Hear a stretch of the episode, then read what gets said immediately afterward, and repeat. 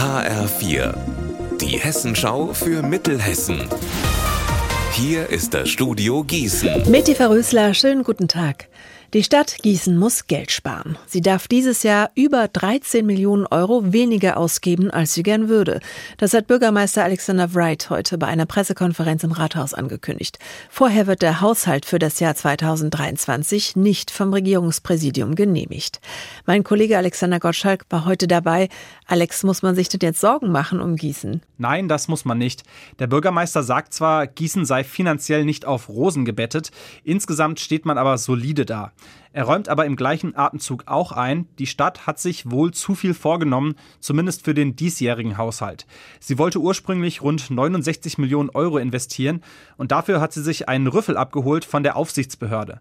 Der Bürgermeister musste daraufhin gut 20 Prozent der geplanten Investitionen einstreichen und das hat natürlich auch bittere Folgen. Fast 40 Projekte fallen jetzt kleiner aus, werden später fertig oder liegen gleich ganz auf Eis.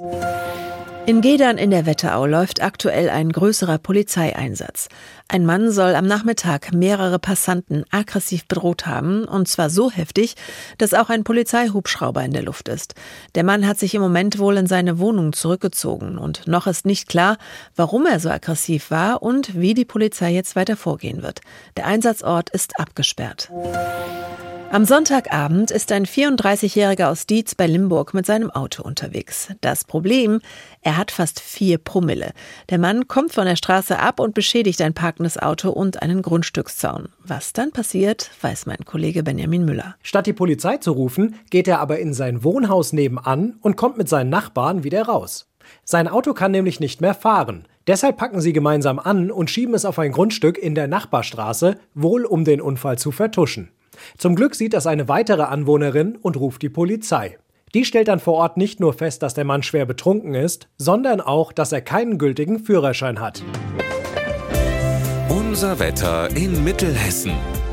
Der Himmel bleibt heute bedeckt und es schimmert maximal eine milchige Sonne durch die Wolken. In der Nacht liegen die Höchstwerte zwischen 7 Grad in Dillenburg und 6 in Ebsdorfer Grund.